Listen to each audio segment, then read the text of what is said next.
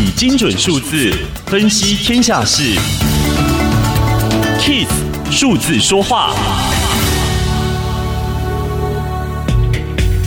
二零二零年底，被新冠病毒肆虐了将近一年的美国，《时代》杂志甄选年度封面人物时，得到八百万票的读者票选第一名，正是必要工作者，而不是新任美国总统拜登。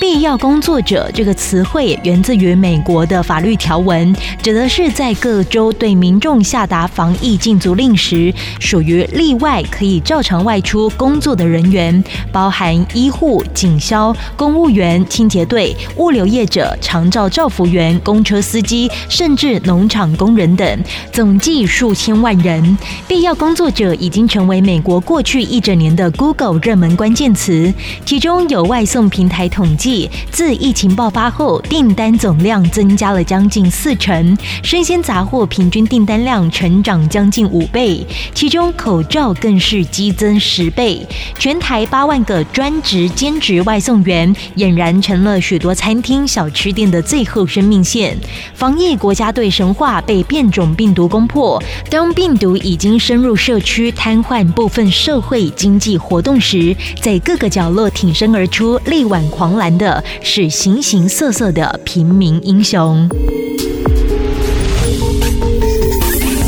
以上资讯由天下杂志提供，Kiss Radio 与您一起用数字掌握天下事。